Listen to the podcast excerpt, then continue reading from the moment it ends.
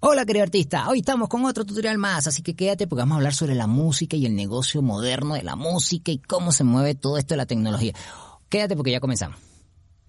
Bien artista, eh, estoy muy contento que estés aquí conectado con nosotros y que siempre nos estés escuchando y viendo estos videos. Por ello te invito a que siempre compartas con tus amigos de banda, productores, managers, incluso compañeros músicos sobre este contenido que estoy seguro también puede servir mucho para ellos. Y hagamos esa comunidad, comparte y comparte y que esta información pueda llegar a mucha gente. Hoy quiero hablarte sobre el negocio de la música moderna. Estamos hablando que vivimos unos tiempos en los cuales, en los cuales estamos muy sumergidos en la tecnología y debemos aprovechar eso. Todavía existen muchos artistas, no sé si sea tu caso, pero hay muchos artistas, muchos músicos que están como muy reacios a utilizar la tecnología. Cuando ahorita nosotros estamos casi que a un clic de toda cosa. Puedes pedir, puedes agarrar tu celular, bajar una aplicación y pedir una pizza y llega a tu casa desde tu celular. Hay países mucho más desarrollados donde ni siquiera llega una persona con la pizza, sino que llega un dron con la pizza. Sí, estamos en unos, eh, hay países tan desarrollados que ni siquiera se lo pides a una persona, sino que se lo pides a una máquina, o se lo puedes pedir a Alexa, se lo puedes pedir a Google, y eh, ya automáticamente te sale la lista de, mercado que tú necesitas y, y, pues te lo trae un dron a tu casa.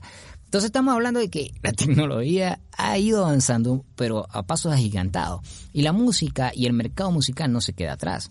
Eh, hace poco conversaba con este, mi amigo Quique, quien es el eh, productor pues acá de Locus Creativo en estos espacios donde estábamos, donde estamos ahorita en este momento. Y conversamos sobre eso, ¿no? del disco. Ya el disco también está perdiendo su, su, su valor. O sea, quien lo compra realmente lo, ni siquiera lo compra para, para usarlo, sino para guardarlo. Y a veces nosotros como artistas, músicos, como gente que está en el medio de la industria, no nos conviene mucho gastar tanto dinero en una pasta, en un disco, porque sabemos que artistas muy famosos los tienen arrumados en su cuarto. Eso pasa porque sencillamente no han entendido todavía cómo funciona el, mercado, eh, si se puede decir, tecnológico de la música. Debes comenzar a usar las nuevas herramientas que existen y que están a tus manos, porque no está tan lejos de la realidad, no, los, no los tienes tan lejos de tus manos. Tú ahorita pudieras tener una página web en tus manos de una manera muy sencilla. Ahorita pudieras tener unas redes sociales muy interesantes con unos muy buenos números de una manera muy sencilla. Sí, lleva trabajo, obviamente. Nadie dice que, que, no va, que tú lo vas a hacer soplando y haciendo botella. Lleva trabajo. O sea, tienes que sentarte y con disciplina, pero es la misma que estoy seguro tú usas para practicar en tu instrumento, es la misma disciplina que tú usas para poder em, eh, ser exitoso en tu, en tu área musical. Y yo creo que eso los músicos lo tenemos muy, muy bien marcado, porque sabemos que no podemos tocar bien un instrumento si no le dedicamos unas cuantas horas diarias al instrumento para que salgan las cosas como queremos que salgan. Entonces, ¿cuál es mi reflexión hoy, querido artista? Pues comienza a buscar las tecnologías que te van a ayudar a que también puedas llegar a muchas más personas en el mundo y comiences a tener unos resultados distintos que incluso te van a pedir una inversión más baja.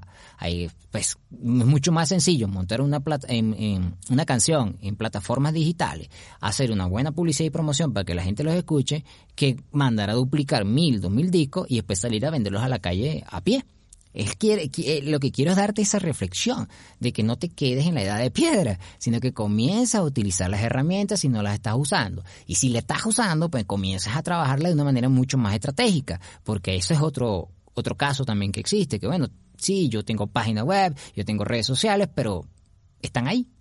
No le hago nada. O bueno, pero tienes que tener una estrategia para eso. Saber que si llega una persona a tu página web, puedes capturar su lead, ¿Cómo? Pues, pues, fácil, pues puedes poner un pop-up donde puedas quitar el, el, correo electrónico y el nombre de la persona para que entonces tú en ese momento pues te quedes con su, con su correo y después automáticamente por medio de una secuencia de correo comienza a enviar la información a esa persona de cuándo vas a presentarte, de cuándo vas a vender el próximo disco, de cuándo estás grabando y este tipo de cosas. Fíjate cómo te dice rápidamente un ejemplo de que la tecnología te puede ayudar a estar más cerca de tu fan ideal. Así que bueno, querido artista, Quiero decirle que estuvimos aquí en los espacios locos, espacio creativo, em, con nuestro amigo Quique Martínez en la producción, mezcla, en, eh, perdón, en, los controles y en la mezcla y en el máster, nuestro amigo Gabriel Chaparro con Chaparro Estudio. Un gran abrazo, querido artista, y que suene tu música, campeón.